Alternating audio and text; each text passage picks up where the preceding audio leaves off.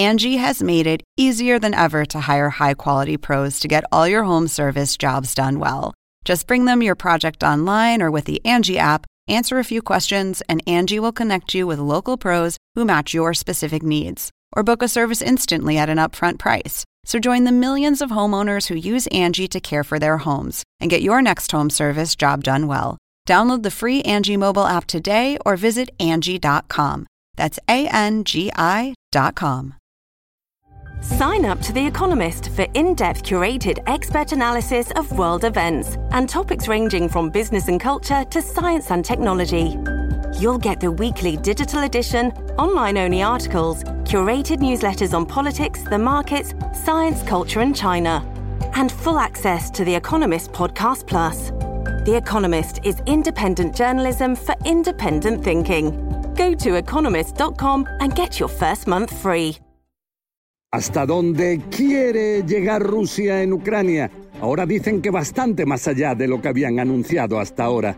Pero ¿hasta dónde puede llegar Rusia en Ucrania cuando en el otro lado hay cada vez más misiles sofisticados que parecieran estar dando un vuelco al campo de batalla?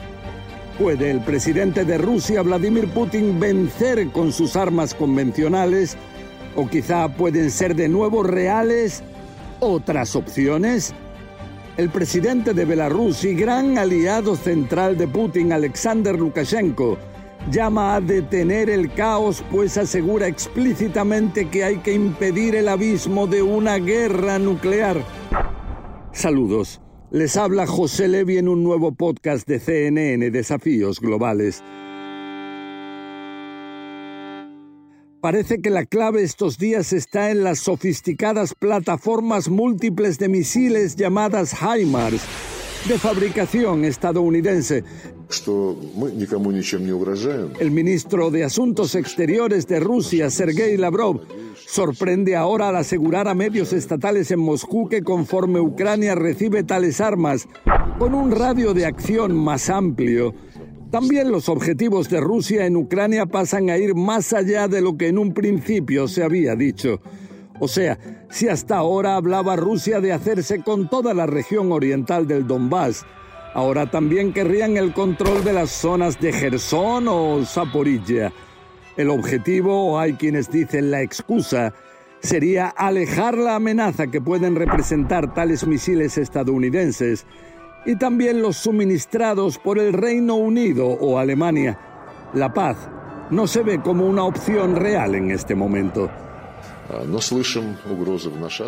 Según Lavrov, el presidente Vladimir Putin dejó muy claro que no puede haber amenaza alguna a la seguridad rusa desde el territorio ucraniano. Lavrov afirma que con el radio de acción de tales misiles, la geografía es diferente.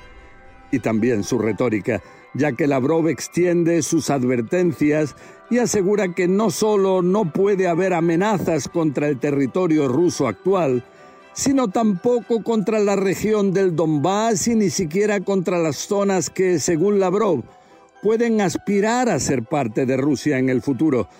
Palabras que contrastan con las sorprendentemente pobres capacidades convencionales demostradas hasta ahora por el ejército ruso en el campo de batalla temido antes de esta guerra como virtualmente imparable, vemos que la realidad por ahora es otra. No solo se trata de que en las primeras semanas de la guerra tuvieron que retirarse de la zona norte de Ucrania, de los alrededores de la capital, Kiev, sino que vemos que conforme llegan los misiles, sobre todo los HIMARS de Estados Unidos, las capacidades de avanzar rusas parecieran ser cada vez más restringidas. En Occidente incluso se alaban las capacidades demostradas por unos 200 soldados ucranianos entrenados por Estados Unidos para emplear estos sistemas HIMARS. Se asegura que lograron ya destruir con una precisión asombrosa decenas de objetivos de las fuerzas rusas, como dicen ahora en Ucrania, su país se transformó en el campo experimental donde Occidente puede probar la eficacia de sus sistemas de misiles más avanzados en condiciones reales de combate. Aseguran también que, contrario a las afirmaciones rusas de haber destruido algunos de estos HIMARS, ninguno habría sido alcanzado Y si Estados Unidos anunció el envío de cuatro sistemas más de estos misiles, con un total ya de 16, en Kiev querrían llegar a medio centenar de sistemas para, dicen, poder hacerle frente al ejército ruso. Pero a la hora de tomar decisiones en Occidente, es de suponer que se tienen muy en cuenta las advertencias de expertos e incluso de líderes como el presidente de Francia, Emmanuel Macron, de que hay que tener cuidado de no humillar a Putin, o sea, asegurarse de que no venza por el peligro que eso podría suponer para la seguridad europea pero tampoco derrotarlo contundentemente, que no sea algo que le haga sentir a Putin que el poder disuasivo ruso, o sea, su seguridad nacional, pueda estar en peligro. Todos tienen muy presente que Rusia es una de las dos principales potencias atómicas del mundo y que, según su doctrina nuclear, un ataque incluso convencional que amenace su seguridad puede ser suficiente para que ellos puedan responder usando armas nucleares por primera vez desde que Estados Unidos lo hizo en la Segunda Guerra Mundial. Con un aspecto que es fundamental destacar ahora, las zonas ucranianas que se anexó Rusia son consideradas en Moscú territorio soberano.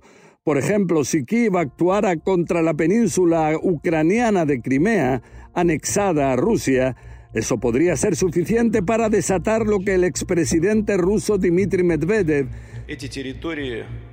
llegó a calificar de día del juicio final.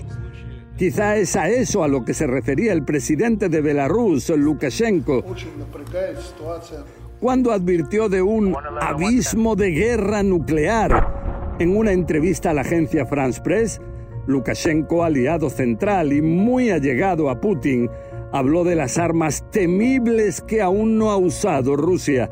Según él, Ucrania tiene que aceptar que nunca tendrá armas que puedan amenazar a Rusia. Un concepto, Rusia, que pareciera extenderse en el interior de Ucrania, alejando cualquier posible arreglo pacífico. Si ahora Moscú considera a Crimea parte de su país, en el futuro cercano podrían ser consideradas también parte de Rusia las así llamadas repúblicas del Donbass, o como dijo ahora Sergei Lavrov, las zonas de Gerson o Zaporilla en el sur del país.